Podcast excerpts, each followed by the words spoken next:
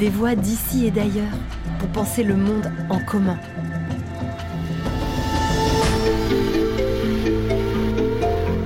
Un podcast original du campus de l'Agence française de développement, réalisé en partenariat avec les Ateliers de la Pensée et Agir pour le Vivant.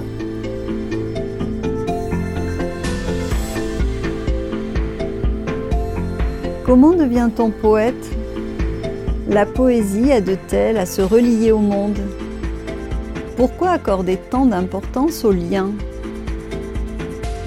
Tanella Boni est écrivaine, philosophe et poétesse ivoirienne. Elle évoque dans cet entretien l'enjeu de s'écouter pour tisser du lien et faire humanité. Dès le plus jeune âge, il faut apprendre le dialogue et la bonne distance, celle qui permet à chacun de respirer. La poésie est précieuse pour se faire entendre et pour faire danser le monde. Être en état de poésie, c'est avoir les pieds sur terre, être éveillé, à l'écoute, dans le don et dans le lien. Bonne écoute de ce beau moment.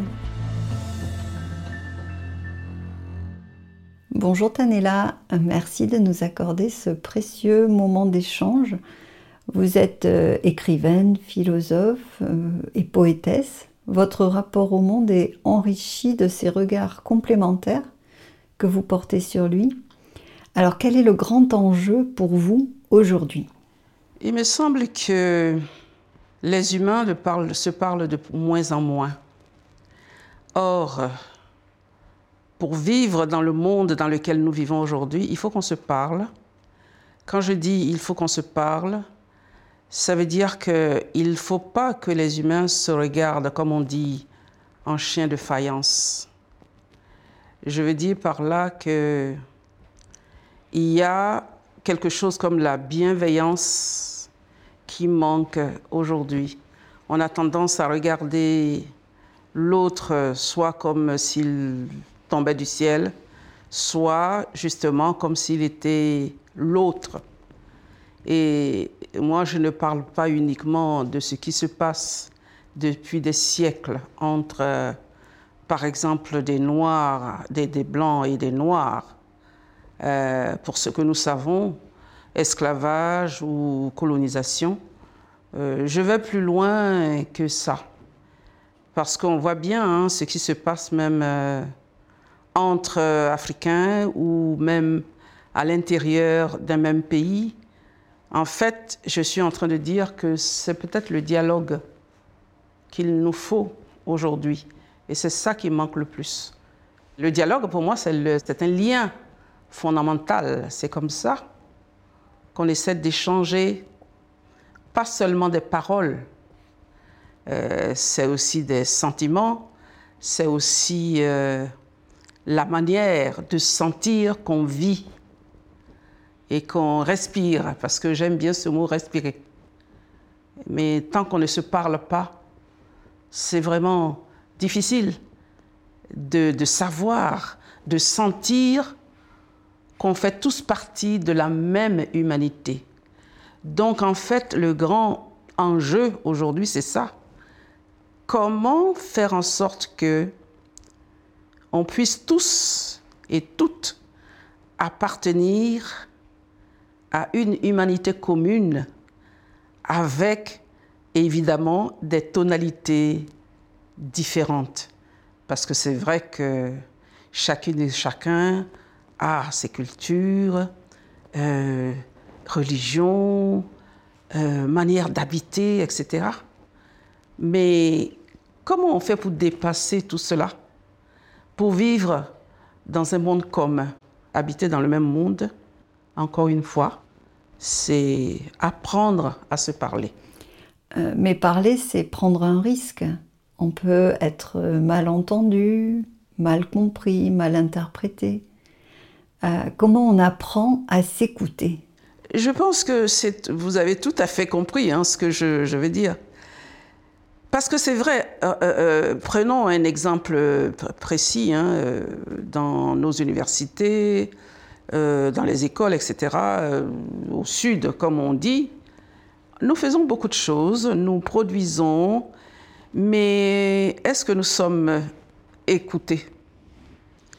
Je ne dis pas, on a parlé de lecture euh, ici et là, mais moi, évidemment, il faut aller au-delà de la lecture. Nous n'avons pas que des yeux comme organes, euh, des sens, mais aussi, je dirais, de l'esprit. Nous avons des oreilles, nous avons une intériorité. Mais justement, le problème, c'est cela. Est-ce que notre intériorité est entendue? Est-ce que nous sommes écoutés? Je ne suis pas sûre. Je ne suis pas sûre. C'est même pour ça que on passe à côté des uns des autres sans savoir réellement qui ils sont. On ne les connaît pas. Et parce qu'on ne les connaît pas, on ne peut pas les reconnaître tels qu'ils sont. C'est vraiment, vraiment important. L'écoute. L'écoute.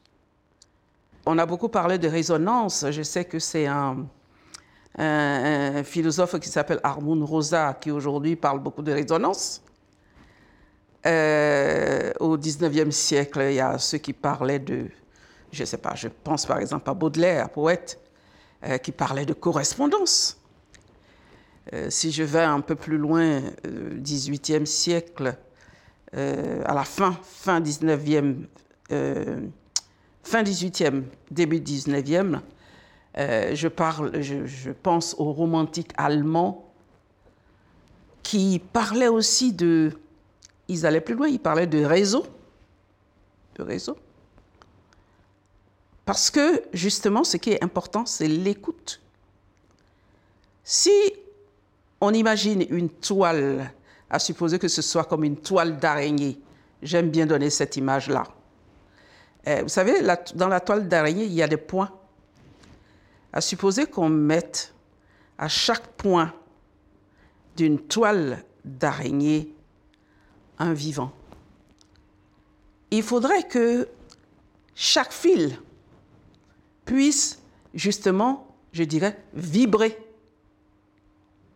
parce que quand ça vibre, on sait qu'on le ressent. Et ça aussi, il me semble que c'est une écoute vraiment profonde. Profonde. Voyez, c'est pas qu'on se touche.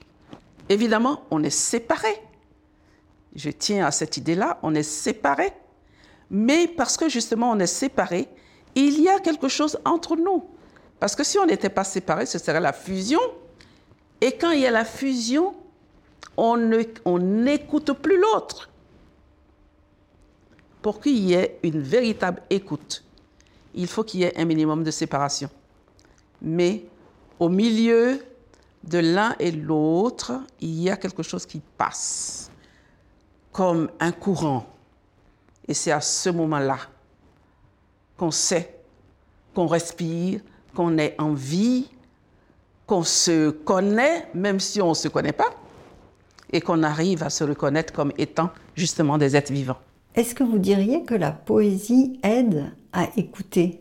Euh, Je dirais oui et non, parce que vous savez que euh, il y a des personnes qui ont vraiment des préjugés défavorables concernant la poésie.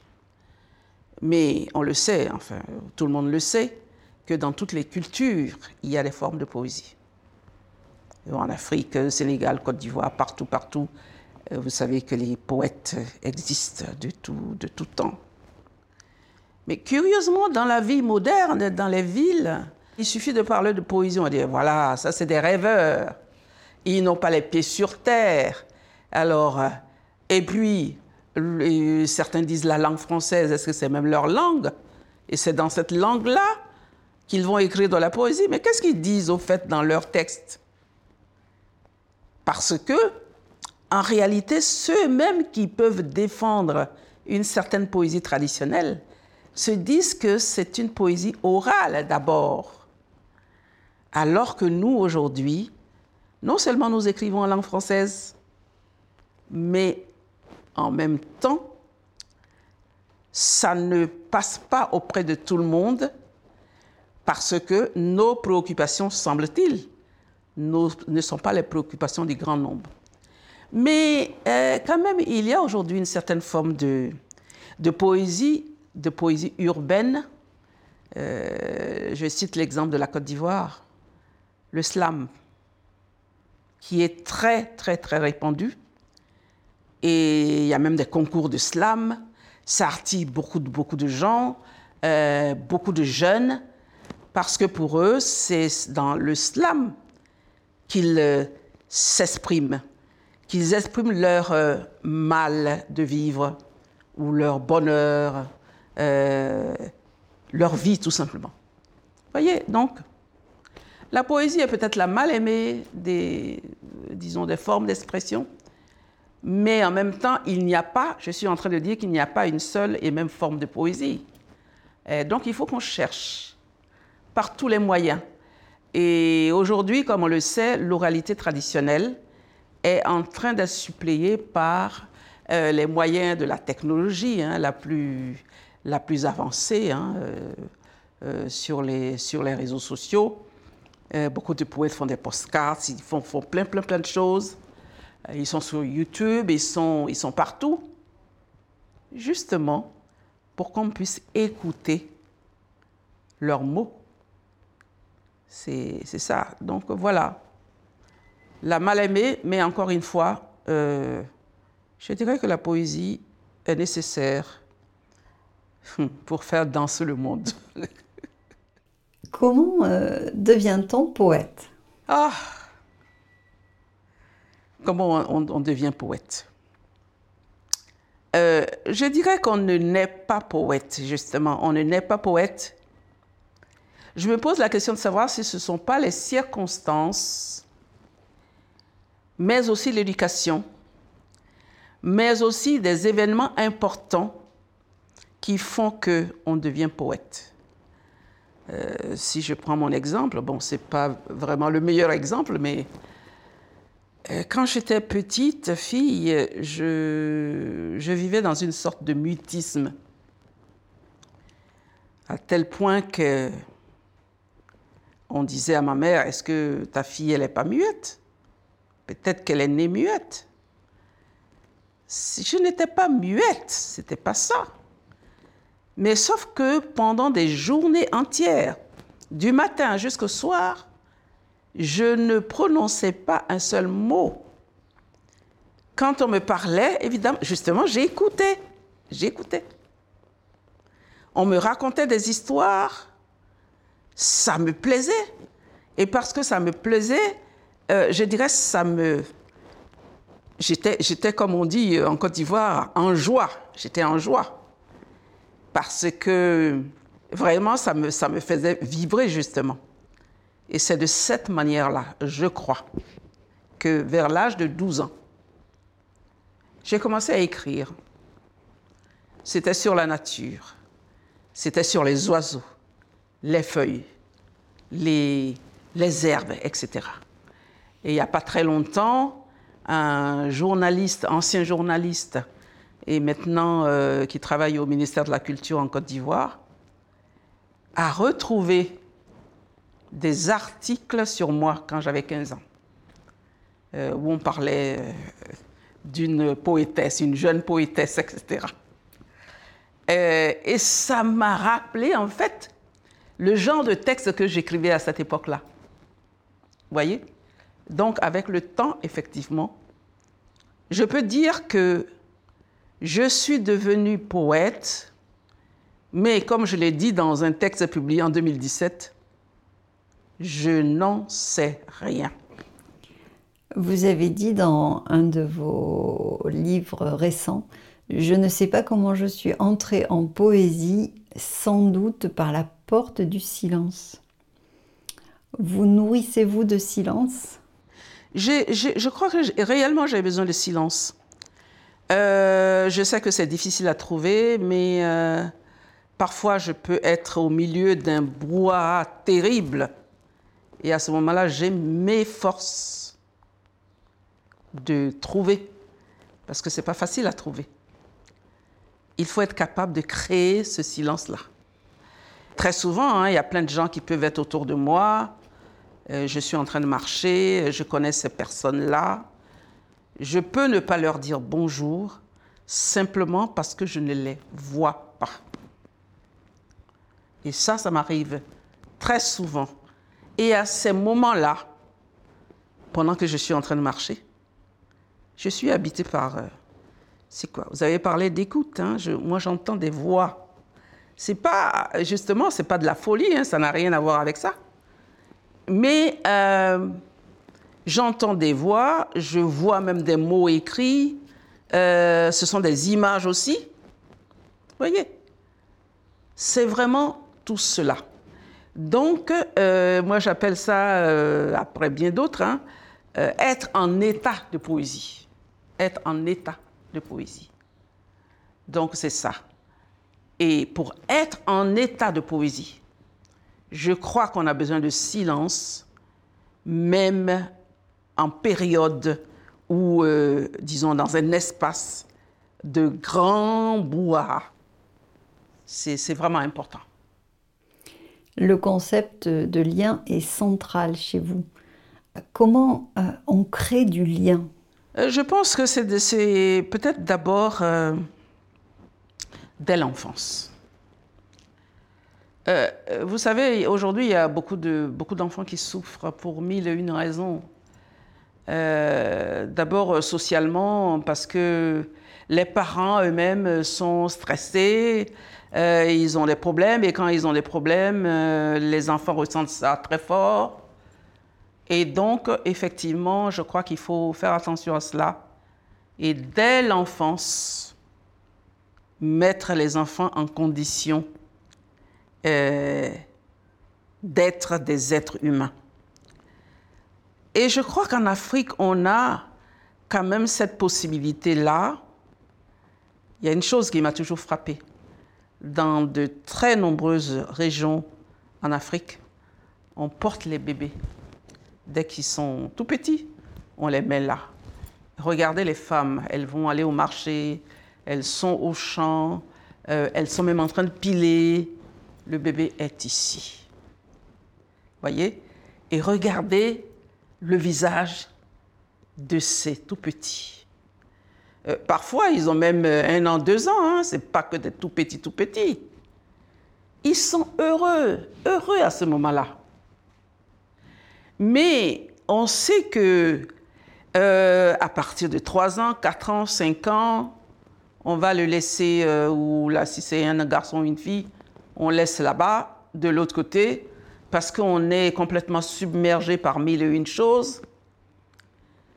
Mais il me semble que l'état de, ce que je pourrais appeler l'état de grâce entre une mère et son enfant ne devrait pas s'arrêter si tôt. Bon. Euh, mais vous savez ce qui se passe hein, la plupart du temps dans les pays euh, africains. Il n'y a pas de structure, je veux dire étatique ou territoriale ou euh, etc., qui puisse venir en aide euh, par exemple aux mères, pour euh, s'occuper des enfants, pour les, comment dire, les socialiser. C'est ça. Parce que c'est aussi ça, créer le lien. Montrer à ces enfants-là qui sont des êtres humains. On sait, hein, toutes les études qui ont été faites depuis euh, je ne sais pas combien de temps, qui montrent bien que des enfants qui sont élevés, enfin, ou recueillis, entre guillemets, par des animaux euh, ils vont vivre comme des animaux, ça on le sait. Donc, il faut commencer euh, très jeune à montrer qu'ils sont ou qu'ils doivent être le plus possible des êtres humains. C'est un, un, apprentissage. Ça veut dire quoi? Qu'ils doivent savoir où, sont les règles, euh, les bonnes manières. J'ai toujours pensé que les bonnes manières, ça commence par le bonjour et le bonsoir. Vous voyez, là, j'ai toujours pensé qu'il faut que les gens se parlent. Mais ça commence par le bonjour, le bonsoir, euh, au revoir. C'est ce genre de formule qu'on ne doit jamais oublier et que les enfants doivent apprendre dès le bas âge. Et c'est comme ça qu'on établit, on apprend Euh, parce que pour moi, ce n'est pas, pas de la théorie. Hein, c'est pas... Là, on est en train de voir là, comment, le comment établir des liens. Ça commence d'abord comme ça. Et si je peux me permettre, je cite euh, un livre qui a marqué des générations de... c'est pas seulement des Africains, parce qu'aujourd'hui, quand on parle d'universalité, il y a des livres comme ça. Je parle du Petit Prince de Saint-Exupéry. Moi, c'est un livre qui m'a nourri. Et ça m'a rappelé des contes que racontaient euh, grand-mère, cousine, etc., etc. Parce que c'est tout un voyage. Dessine-moi un mouton. Voilà. On se parle. C'est-à-dire, on ne se connaît pas, ils viennent de se rencontrer et euh, quelque chose se passe. Ils vont se parler. Et ainsi de suite. Il y a plusieurs personnages dans ce texte et il y a à chaque fois une conversation. Donc, apprendre à créer des liens, c'est d'abord apprendre à converser. C'est, je veux dire, c'est pas peut-être plus compliqué que ça, mais vous savez, euh, c'est très compliqué parce que euh, on n'y pense pas, on n'y pense pas. Et euh, quand les enfants ont dépassé un certain stade, ils sont tout le temps en train de bouder. on vous dit, on leur dit, ben, un tel est arrivé, est-ce que au moins tu peux dire bonjour? Et c'est de mauvaise humeur. Ils sont très souvent de mauvaise humeur. Et ils ont l'impression qu'on les oblige. Ça ne devrait pas être une obligation. Ça devrait se faire par plaisir. Vous utilisez également le concept de liane. Qu'est-ce qu'il apporte? C'est vrai que je l'utilise, mais euh, très souvent, euh, je sais que des fois dans les mêmes textes, euh, j'utilise liane, j'utilise lien il y a des lianes qui peuvent être toxiques. Euh, tout à l'heure, j'ai dit que pour qu'il y ait du lien, il faut éviter la fusion. Parce que pour moi, tant qu'il y a la fusion, c'est vraiment difficile. Justement, on ne peut pas distinguer qui est qui. Or, vous savez, euh, il suffit de regarder certaines lianes, pas toutes, certaines lianes, surtout les lianes des forêts.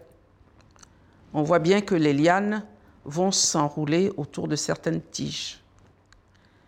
Et très souvent, il suffit de couper donc une liane. Vous voyez la trace, la blessure sur le tronc de l'arbre. Voyez? Ça veut dire que c'était tellement fort que les deux ne faisaient plus. Quand je dis les deux, c'est-à-dire le tronc et puis la liane, les deux ne faisaient plus qu'un. Mais à force d'être toujours un, cela veut dire qu'on ne respire plus l'un et l'autre. Or, ce qui est important, bien sûr, quand on parle de liane, etc., on parle de plantes. Mais euh, quand on transpose cela du monde végétal, donc au monde humain, on voit bien que le plus important, encore une fois, moi j'ai des, mots qui me trottent toujours dans la tête, il faut que chacun puisse respirer. Et tant qu'on ne peut pas, qu'on se sent étouffé par quelque chose, à partir de ce moment-là, ça ne va plus. Ça va plus. Il n'y a plus, de sujet, si je peux me permettre d'utiliser ce mot euh, que les philosophes affectionnent. La subjectivité disparaît. Or, la respiration, elle doit être vraiment celle du sujet.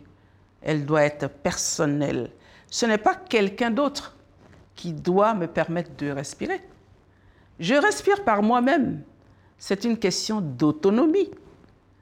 Or, à mon sens, la vie est d'abord autonomie. Alors s'il doit y avoir des lianes, elles peuvent être autonomes, hein, je ne dis pas que c'est toutes les lianes qui se ressemblent. Euh, être autonome pour une liane, c'est d'abord de tendre vers le haut. C'est sa manière de résister. J'utilise le mot liane justement dans ce sens-là. En tant que résistance, c'est lieu et temps de résistance. Parce que tant qu'on ne résiste pas, et je précise une chose, quand je dis résister, ça ne veut pas dire s'adapter, parce que très souvent, on parle d'adaptation, etc. Euh, s'adapter au milieu hostile et tout. Ce n'est pas de cela que je parle.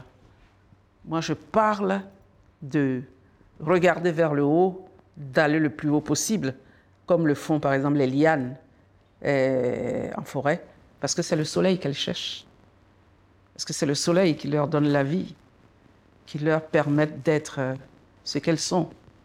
C'est en ce sens-là que je parle de lianes. Votre poésie parle souvent des obstacles à notre humanité. Pourquoi euh, cela? Je suis dans un monde, nous sommes tous, ou toutes, nous vivons dans un monde où il y a vraiment un monde fait d'obstacles. Il y a des obstacles partout. Il y a, des frontières partout. Euh, dès que vous mettez le pied quelque part, euh, il y a une difficulté. Ainsi de suite. Donc, euh, en même temps qu'on ouvre l'œil, le plus important, c'est de garder, justement, garder l'écoute pour ne pas être écrasé au premier carrefour. Pour moi, c'est ça qui est le plus, le plus important. C'est pour ça que je dis toujours, la poésie, est en état de poésie, c'est pas rêver, c'est pas être dans un autre monde, c'est réellement avoir les pieds sur terre. Or, avoir les pieds sur terre, c'est être éveillé, entre guillemets, mais l'éveil, ça passe encore une fois, ça passe par l'écoute, ça passe par la parole, ça passe aussi, et je le dis quelque part, ça passe aussi par la poignée de main, ça passe aussi par la calebasse, vous voyez, la calebasse d'eau qu'on offre à l'étranger qui arrive. Quand l'étranger, un étranger arrive dans un village, en tout cas du côté de chez moi, on lui offre de l'eau. Vous voyez? Et parfois, quand il part aussi, on lui offre de l'eau. Vous savez, de l'eau, on pense que c'est rien, mais il n'y a pas plus grande richesse que l'eau. Et c'est aussi cela euh, que j'ai envie de dire en poésie. Les choses qu'on croit être les plus, les plus banales, ce sont peut-être les plus importantes. C'est ça. Mais aujourd'hui, les scientifiques savent que euh, sans eau, justement, euh, c'est pas possible. La vie n'est pas possible sur Terre. Mais moi, j'ai envie de le dire en poésie. Alors, dernière question, Tanella. Y aurait-il une personnalité, un auteur, euh, un proche qui vous aurait mise sur la voie? Je parle souvent de ma mère. C'est pas par hasard que je parle d'elle. Parce que c'est grâce à elle que je connais un peu euh, le monde, euh, enfin, ce qu'on appelle le monde sauvage. Pour moi, ça n'a rien de sauvage, puisque je trouve que c'est un monde qui civilise justement les, les êtres humains.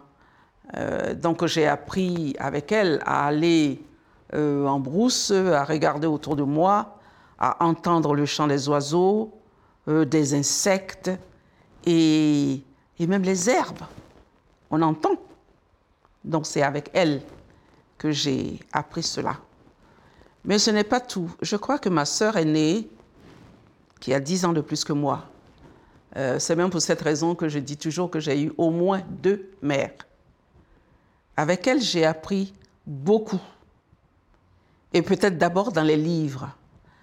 Parce que quand elle a fini ses études euh, universitaires, moi j'avais 12 ans, elle rentre donc en Côte d'Ivoire, elle avait fait ses études en France, elle rentre en Côte d'Ivoire avec un tas d'encyclopédies. Évidemment qui n'étaient pas de mon âge. Et voilà que je me plonge dans des livres qui n'étaient pas de mon âge. Et voilà aussi qu'elle me raconte des tas d'histoires qu'elle a vécues euh, ou même des histoires d'écrivains ou des, des, des, livres qu'elle a lus. Donc ça aussi, ça m'a marqué. Mais euh, ce n'est pas tout. Je peux citer quelques professeurs. Euh, je cite par exemple mon professeur de Cagnes, qui était un homme, quand je dis un homme méticuleux, on le voyait, ça s'est passé à Paris, on le voyait tous les jours euh, à 7 heures du matin. On était en haut euh, là du lycée Fénélon. On, on- on savait exactement à la minute près quand il va passer, où il va être, à quel moment il va être dans la classe. C'est grâce à lui, parce que c'est lui qui, le premier, m'a fait lire le philosophe Aristote. C'est lui. Parce qu'avant lui, je ne savais rien d'Aristote. Parce que les premiers cours, c'était avec lui. Et ça aussi, ça m'a marqué. Euh, Vous savez, euh, on apprend euh, Platon, etc., et d'autres philosophes qu'on considère comme étant beaucoup plus accessibles. Mais Aristote est très, très compliqué. Donc, vous voyez, ça aussi, vraiment, ça m'a marqué. Euh, voilà, il y a peut-être d'autres pers- personnes, mais je crois que je m'arrête là. Merci chère Tanella pour ce beau moment que nous avons enregistré aux ateliers de la pensée de Dakar. Un moment à la fois poétique et riche de liens. Et merci à vous chers auditeurs d'avoir partagé cette écoute avec nous. Nous nous retrouvons très bientôt pour des nouvelles de demain. C'était Des Nouvelles de demain avec Tanella Boni. Au micro, Sarah Marniès. Un podcast original du campus de l'Agence française de développement, réalisé en partenariat avec les ateliers de la pensée et Agir pour le vivant. À retrouver sur le site afd.fr et sur toutes les plateformes d'écoute.